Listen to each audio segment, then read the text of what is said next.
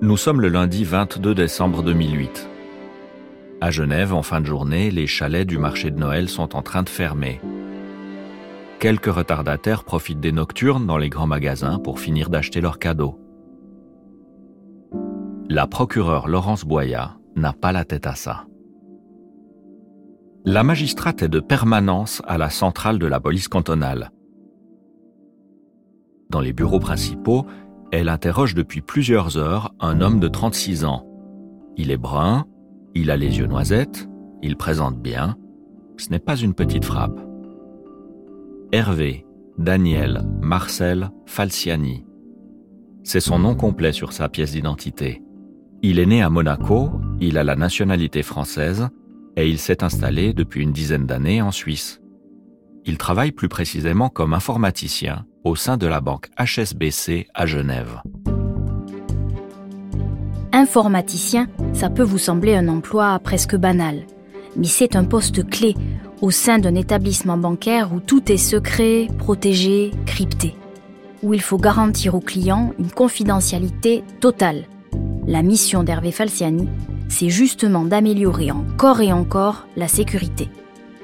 Mais voilà, depuis quelques mois, la police suisse a reçu ce qu'on appelle des tuyaux, des informations confidentielles données par des services secrets étrangers.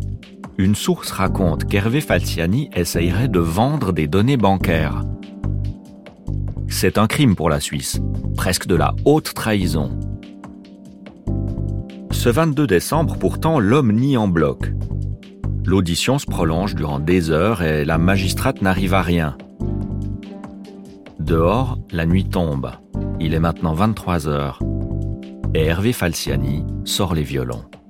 Il dit que sa femme et sa fille l'attendent à la maison. L'enfant n'a que 3 ans. Il aimerait la retrouver. Alors, Laurence Boya craque. Après tout, c'est bientôt Noël. Elle laisse repartir Hervé Falciani chez lui mais elle lui fait promettre de revenir le lendemain matin à 9h30 précise. L'informaticien la remercie et il enfourche sa trottinette. Sa cavale vient de commencer.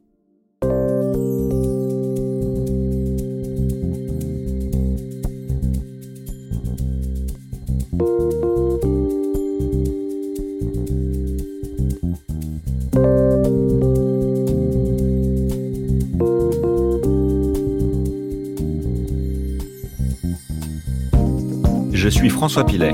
Je suis Marie Maurice et vous écoutez Dangereux Millions, le podcast qui vous raconte comment la Suisse est devenue la lessiveuse des escrocs du monde entier. Bienvenue dans le monde feutré du crime financier, qui, dans cet épisode, est mis à nu par un seul homme, responsable d'un gigantesque vol de données chez HSBC. Le secret bancaire est en danger. Y survivra-t-il? Dangereux Millions est un podcast coproduit par Suisse Info le service d'information en ligne de la Société suisse de radiodiffusion, un média public, et Europe 1 Studio avec Gotham City. Épisode 5 La trahison. À peine arrivé chez lui, Hervé Falciani dit à sa femme de préparer les bagages, en vitesse. Il faut partir, il lui expliquera plus tard. Il a juste le temps de réserver sur Internet une voiture de location. Toute la famille prend la route. Tant pis pour les clés de leur appartement qu'ils ont laissées sur la porte. Hervé Falciani met les gaz. Après quelques minutes de route, il passe la frontière. Pas de contrôle. Ça y est, il est en France. Dans son coffre, il y a un empilement d'ordinateurs, de câbles et de CD-ROM. C'est un trésor à 100 milliards de dollars. Hervé Falciani vient de commettre le plus gros vol de données de l'histoire des banques suisses. Le casse du siècle, version bancaire. Dans sa petite voiture rouge, il ne roule pas au hasard. Il se rend directement à Nice. C'est là que vivent ses parents. Et en arrivant sur place, il prend rendez-vous avec un certain Jean-Patrick Martini, qui n'est pas un inconnu, L'informaticien avait déjà rencontré quelques mois plus tôt cet inspecteur de la Direction nationale des enquêtes fiscales. Pour faire simple, c'est la crème de la crème des agents du fisc en France. Hervé Falciani pensait alors que les données bancaires qu'il avait patiemment enregistrées sur son disque dur pouvaient intéresser les impôts français. Pour prouver la fiabilité de ces données, il avait même livré un échantillon de sept comptes bancaires. Le fisc avait appelé ça l'opération chocolat. Rapport à la Suisse, évidemment. Mais après, Hervé Falciani avait disparu de la circulation. L'opération chocolat était tombée à l'eau. Alors, quand Jean-Patrick Martini reçoit un nouveau coup de fil le 24 décembre 2008, l'agent du fisc comprend que cette fois, c'est du sérieux. Les deux hommes se rencontrent deux jours plus tard au bistrot de l'aéroport de Nice. Hervé Falciani est acculé. Il comprend que sa cavale ne le mènera nulle part, et il commence à parler.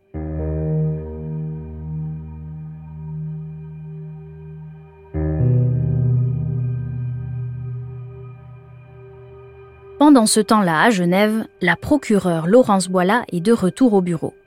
Et elle comprend évidemment tout de suite que son suspect lui a filé sous le nez. La banque HSBC s'inquiète aussi de son côté. Son employé Hervé Falciani ne s'est pas présenté au bureau. Elle commence à se douter qu'il a pu partir avec des données. Mais combien? Ça, elle ignore encore. À partir de là, la machine judiciaire se lance la Suisse fait ce qu'on appelle une demande d'entraide à la France. En gros, les autorités suisses disent à leurs homologues français Vous avez un dossier qui nous intéresse, des documents qu'on voudrait récupérer. Pourriez-vous nous les rendre? Mais évidemment, en faisant ça du côté du fisc français, on comprend une seule chose. Les dossiers Falciani, c'est du lourd. Au parquet de Nice, c'est le célèbre procureur Éric de Montgolfier qui hérite de l'affaire. Il saute sur l'occasion. À la demande des Suisses, il organise donc une perquisition chez les parents d'Hervé Falciani dans l'espoir de récupérer ses ordinateurs. Pour comprendre ce qui se passe dans les coulisses de la procédure à ce moment-là, j'ai rencontré Marc Anzelin, qui deviendra plus tard l'avocat d'Hervé Falciani. Il me reçoit dans son étude à Genève. Son bichon havanais dort paisiblement sous son bureau. Il se rappelle bien cette fameuse demande d'entraide il l'a décrit comme une bourde qui s'est retournée contre la Suisse. Je vous explique. En demandant à la France de lui rendre les documents bancaires, la Suisse l'autorise de fait à les consulter, et ça, le plus légalement du monde. Plus besoin de lanceur d'alerte, plus besoin d'Hervé Falciani pour servir d'intermédiaire. Les autorités françaises ont bel et bien fait ce qui avait été demandé avec beaucoup de diligence. Simplement, la restitution de la documentation, ça passe par des voies officielles, n'est-ce pas? Le procureur, il pouvait pas simplement remettre des disquettes à la Suisse en disant euh, voilà, merci, bonjour, on a fait notre job. Ça doit passer par un certain nombre de procédures, y compris euh, par Paris, etc. Puis là, les Français se sont dit mais ces listes, on va les rendre aux Suisses, mais elles nous intéressent aussi ces listes pour des raisons évidemment propres à la souveraineté française, à savoir éventuellement fraude fiscale, etc., des, Français qui s'y trouvaient. Et donc, les Français ont, restitué ces listes avec grand plaisir aux autorités suisses, mais en ont gardé une copie. Donc, c'était vraiment le cadeau du siècle. Alors, vous vous demandez sans doute ce qu'il y a vraiment dans les dossiers d'Hervé Falciani. Ce qu'on a retrouvé notamment pendant la perquisition menée chez ses parents. C'est la question que je suis allée poser à Éric Russo. Lui, il est français, magistrat, et il va avoir un rôle très important dans ce dossier. Mais on aura le temps d'en reparler. Alors il y a deux grands types de documents. Il y a des carnets euh, type cahier à spirale, etc., avec des notes prises par Hervé Falciani, et puis il y a des documents informatiques, effectivement. Donc en fait, il y a un ensemble de données euh, brutes, ce qu'on appellera ensuite la liste ou les listings. Falciani, euh, à la base, ne se présente pas du tout sous forme de, de listing. Ça, ça va être la résultante du travail qui va être mené ensuite par les enquêteurs, par le fisc. Et au départ, les données qui avaient été saisies par les enquêteurs euh, avec le parquet de Nice n'étaient pas du tout exploitables en tant que telles, ou quasiment pas. Ça veut dire qu'on n'avait pas euh, un nom, euh, une adresse, un numéro de compte, des montants. on avait dans un coin un nom, dans l'autre, sur un autre support, des numéros de compte, sur un troisième support ou sur un morceau de papier, des montants, etc évidemment, les, enquêteurs qui ont été chargés de travailler là-dessus, au départ, n'étaient pas du tout familiarisés avec euh, cet environnement euh, interne. À Nice, les agents français comprennent donc assez vite qu'ils vont avoir besoin d'aide pour décrypter ces milliers de données informatiques. En fait, ils n'ont pas vraiment le choix. Ils vont devoir faire appel à un expert, en l'occurrence, Hervé Falciani lui-même. Tout cela prend du temps, énormément de temps. Mais petit à petit, une liste apparaît donc, avec des chiffres qui donnent le tournis il y a là 100 000 comptes bancaires et près de 9 000 noms de contribuables français. Pour la plupart, ils n'ont jamais déclaré officiellement cet argent. Il faut se remettre dans le contexte de l'époque. La fraude fiscale, qui était disons plutôt tolérée jusque-là, devient à la fin des années 2010 un vrai sujet politique. Ce qui fait la particularité de ce dossier, je crois, c'est le fait qu'il intervient aussi quasiment en même temps que la grande crise économique et financière autour de la crise des subprimes aux États-Unis et aussi du coup dans une espèce de prise de conscience par l'opinion publique, aussi par des responsables politiques, en tout cas une partie d'entre eux, du fait qu'il y a sans doute une forme de dérive dans la finance euh, mondiale et que l'évasion fiscale, la fraude fiscale, constitue finalement un des aspects de cette dérive.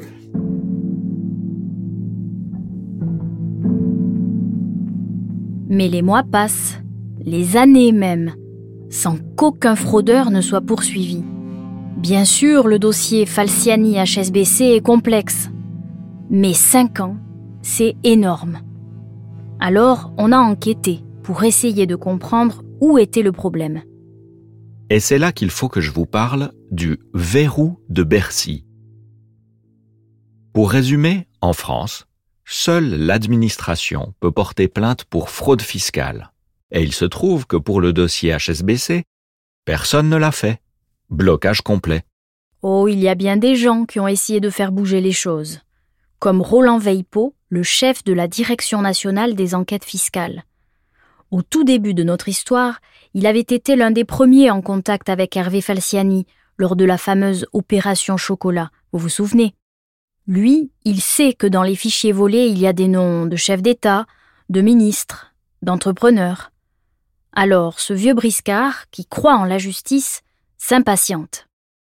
Mais la vérité, c'est que l'affaire est explosive et que tout le monde est en train de reculer. Même le fisc ne veut pas faire de vagues. Roland Veipot devient gênant. Il est mis d'office à la retraite en 2014. Mais l'affaire ne s'arrête pas là. En fait, elle va rebondir dans la presse. La même année, en effet, le quotidien Le Monde reçoit l'intégralité des données HSBC. De là à penser que c'est Roland Veipot lui-même qui les a transmises au plus grand journal français, il n'y a qu'un pas. Mais le média ne révélera jamais sa source. La seule chose qui est sûre à partir de là, c'est que les journalistes avancent désormais bien plus vite que les enquêteurs du fisc. Face à l'ampleur des données, le monde a maintenant besoin d'aide. Il décide de travailler main dans la main avec le Consortium international des journalistes d'investigation. C'est une organisation indépendante basée à Washington aux États-Unis qui fait travailler en réseau des médias du monde entier et qui a des moyens financiers pour le faire. Titus Platner est un des membres de ce consortium, de cette ICIJ comme on l'appelle. C'est aussi un collègue de longue date. Il nous reçoit chez lui, à Lausanne. Avant, les journalistes travaillaient en solitaire. Mais les choses ont changé les circuits financiers sont mondiaux. On a une société euh, aux Bahamas avec euh, une société mère qui est à Singapour et puis un compte bancaire qui est à Genève, par exemple. Et il faut pouvoir tirer le fil. Et si on a des journalistes dans tous ces pays, eh bien, on peut tirer le fil. Si une personnalité qui était au pouvoir a abusé de sa position pour s'enrichir, c'est une information d'intérêt public et c'est notre rôle et notre devoir de journaliste de la mettre au grand jour. En Suisse, à partir de là, plus d'une dizaine de journalistes se mettent au travail pour éplucher les listings Falciani. Avec Marie, on faisait partie de cette équipe-là. Je me souviens encore de l'excitation que j'ai ressentie quand j'ai eu accès à la base de données cryptée. D'un seul coup, on peut faire des recherches, trier par nationalité de la personne, par montant. On a des noms, des adresses, et il faut dénicher un bon scoop là-dedans. À ce moment-là, je passe mon temps à taper des noms de chefs d'État ou de gangsters dans le moteur de recherche. Pour un journaliste, c'est juste du pain béni. C'était la première fois que, au fond, la Suisse se trouvait au cœur de l'affaire. Pour la première fois, on avait la réalité crue en face des yeux. L'État français a évidemment cherché à poursuivre toutes les personnes vivant en France euh, qui avaient un compte bancaire chez HSBC Private Bank, et c'était de l'ordre de 95 ou 98% des gens qui n'avaient pas déclaré ce compte au fisc. Donc la banque ne pouvait pas dire oui, mais l'évasion fiscale, c'est quelque chose d'exceptionnel, on, on fait du mieux qu'on peut, etc. Mais la plupart de nos clients sont des gens tout à fait honnêtes. Ah non, 95% des clients de HSBC Private Bank, domiciliés fiscalement en France, n'avaient pas déclaré leur compte. Et ça, c'est une claque gigantesque au monde bancaire helvétique. Le 4 février 2015, le scandale éclate. Il a désormais un nom, les Swiss Leaks. On parle d'un système massif d'évasion fiscale. La Suisse est pointée du doigt. En France, plusieurs personnalités sont accusées d'avoir caché leur fortune aux impôts. L'humoriste Gad Elmaleh, Christophe Dugarry, le footballeur, le coiffeur Jacques Desange, un sénateur, celui du Gard, Emery de Montesquieu, l'artiste Christophe Boltanski, Jeanne Moreau, l'actrice, ou encore la famille Waki qui possède le groupe Tati. Mais dans les sphères politiques, économiques et même médiatiques, un malaise s'installe. Le scoop mondial sur lequel on a travaillé pendant des mois fait grincer des dents. Le président du conseil de surveillance du quotidien Le Monde Pierre Berger parle même de populisme. Il estime que des noms ont été jetés en pâture, que c'est de la délation. Il sous-entend que le journal a surtout voulu vendre du papier. Et c'est là que tous les regards se tournent vers Hervé Falciani. Auréolé de son tout nouveau statut de lanceur d'alerte, il est partout dans les médias. Mais l'homme n'est pas un chevalier blanc. La meilleure preuve, pour ses détracteurs, c'est qu'il a d'abord voulu vendre les données bancaires volées.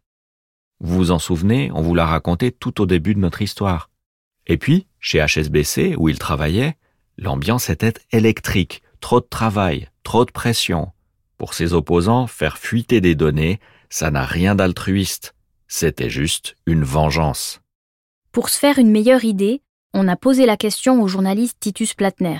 Lui, il a passé des mois à enquêter sur l'informaticien français pour en faire son portrait. Moi, j'ai l'intime conviction que, au départ, il le fait plutôt par à pas du gain, parce qu'il est coincé dans sa vie et il n'envisage pas vraiment euh, de toucher le jackpot, mais au moins suffisamment pour pouvoir euh, changer de vie.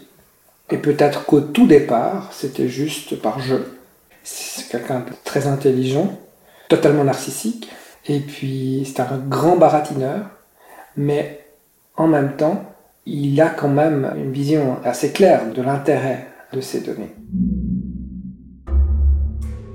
Ce qui est sûr, c'est que sa décision va changer sa vie, et pas forcément pour le mieux. En Suisse, Hervé Falciani devient l'ennemi public numéro un. Il est inculpé. S'il remet les pieds dans le pays, ce sera la prison, directe.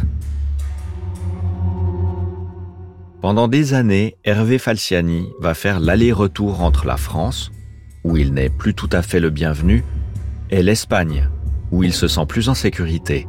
Il a reçu des menaces de mort. Mais à Madrid, il finit par se retrouver derrière les barreaux à cause du mandat d'arrêt international émis par la Suisse. L'Espagne le relâche finalement et refusera de l'extrader. Hervé Falciani s'alliera ensuite au mouvement politique des indignés devenant en quelque sorte le fer de lance du combat contre la fraude fiscale et pour l'égalité. Héros pour les uns, renégat pour les autres. Sur les bords du lac Léman, le nom d'Hervé Falciani est aussi sur toutes les lèvres. Et Marc Anzelin devient son avocat. Horrible. La situation était horrible et je me rappelle de ma mère qui habite la petite ville de Sion, qui me disait se faire interpeller dans la rue par euh, des gens qu'elle connaissait ou qu'elle ne connaissait pas, qui lui disait que son fils ne pouvait pas représenter ce monsieur Falciani, que c'était horrible de, de, faire ce travail. Parce que sa perception, parce que la perception, c'était vraiment l'atteinte à la vache sacrée de, du secret bancaire. C'était l'ennemi public numéro un en Suisse. En novembre 2015, Hervé Falciani est condamné par le tribunal pénal fédéral de Bellinzone en Suisse italienne il écope de 5 ans de prison pour espionnage économique, en son absence, puisqu'il ne vient pas au procès. Plutôt prudent. Je ne dis pas que c'était faux d'un point de vue procédural suisse, mais l'impression que ça a donné, c'est que c'était un procès bâclé, bouclé et bâclé. Voyez? Si ça avait été en France, euh, il y aurait eu effectivement toute une discussion sur le secret bancaire, sur euh, l'aspect chevalier blanc de Falciani ou chevalier noir. Enfin voilà, on aurait essayé de disséquer le personnage en audience. Là, en une journée, c'était plié. À Genève, la banque HSBC a longtemps fait la sourde oreille. Quand elle réalise que des données ont été volées, elle informe d'abord ses clients, mais en précisant que cela ne concerne qu'une poignée d'entre eux. Ce n'est que quand le scandale médiatique éclate qu'elle finit par confesser qu'il y a un problème. À propos d'HSBC, le ministère public de Genève a bien ouvert une enquête pour blanchiment en février 2015. Mais il l'a refermée quatre mois plus tard. Entre-temps, HSBC a payé une compensation de 40 millions de francs suisses pour éviter les poursuites. À Paris, c'est finalement le parquet national financier qui empoigne le sujet. Éric Russo, le magistrat que vous avez entendu au début de notre récit, et qui ne parle que très peu dans les médias, a rejoint ce service spécialisé en 2015. Il y a alors du pain sur la planche. Je me souviens notamment d'un couple de Français qui avait euh, travaillé dans le secteur de la mode, du prêt-à-porter, et qui avait euh, pendant euh, plusieurs décennies placer euh, régulièrement euh, l'argent qu'ils percevaient de leur activité sur ces comptes euh, ouverts auprès d'HSBC. Alors ils étaient eux dans une posture qui consistait à avouer les faits, à les reconnaître et puis à accepter leurs sanctions. Mais ça leur avait permis aussi de se libérer parce que ce qu'on comprend aussi, c'est que dans bien des cas, je dis pas dans tous, hein, mais dans bien des cas, c'était aussi vécu comme un poids par certains de ces contribuables. Mais en France, comme en Suisse, la banque HSBC elle-même évite le procès. Car une toute nouvelle mesure vient d'être votée, la Convention judiciaire d'intérêt public. C'est une sorte de plaidé coupable à l'américaine qui consiste à faire payer une entreprise quand elle reconnaît sa faute, au moins en partie, et à lui éviter l'humiliation d'une audience au tribunal. Pour HSBC, cet accord est rendu public le 30 octobre 2017. Ce qui était reproché concrètement à la banque, c'était d'avoir mis à disposition de ses clients, des contribuables français, un ensemble de moyens leur permettant de dissimuler le produit de leur fraude fiscale. Euh, c'était la fourniture d'un service de poste restante pour éviter que des courriers mentionnant ces comptes arrivent en France. C'était la possibilité d'avoir des comptes alphanumériques qui ne mentionnent pas l'identité. C'était la possibilité de bénéficier de sociétés écrans dans des paradis fiscaux, etc. Voilà. Et donc du coup, le citoyen se dit mais pourquoi n'avoir pas fait un vrai procès et pourquoi avoir fait payer cette banque? Est-ce que c'est suffisant? L'amende totale qui a été imposée à HSBC, c'était quand même 300 millions d'euros. À l'époque, c'était l'amende la plus importante jamais imposée à une entreprise en matière pénale en France, et de loin. Deux anciens dirigeants de la banque ont aussi été poursuivis au pénal. Seul l'un d'entre eux a été condamné. En 2019, Peter Braunwalder, ancien directeur général de la HSBC Private Bank, a écopé d'un an de prison avec sursis et de 500 000 euros d'amende. HSBC a toujours une filiale en Suisse. L'année dernière, la banque a réalisé un bénéfice net de près de 15 milliards de dollars, en hausse de 17% Vous venez d'écouter Dangereux Millions, un podcast coproduit par Swiss Info, le service d'information en ligne de la Société suisse de radiodiffusion, un média public, et Europe 1 Studio avec Gotham City. À très bientôt pour un nouveau voyage en Suisse. Ce sera le dernier de la saison dans le monde feutré du crime financier. Ces gens-là ont donné de l'argent qui était destiné à faire des hôpitaux, des écoles. Il y a des enfants qui sont certainement morts dans la jungle en Malaisie parce qu'il n'y avait pas une facilité médicale à côté d'eux, parce que l'argent qui était destiné à ça a été volé. Et c'est insupportable. Réalisation et composition des musiques originales, Julien Tarot. Direction, Joe Fay. Direction Europe 1 Studio, Fanny Rascle. Conseil éditorial, Suzanne Reber. Relecture, Virginie Mangin. Archive, Caroline Honegger. Illustration, Kai Reusser. On vous retrouve très vite sur votre plateforme d'écoute préférée. Et d'ici là, si vous avez aimé Dangereux Millions, dites-le sur les réseaux sociaux, donnez-nous 5 étoiles, c'est la meilleure façon de nous soutenir.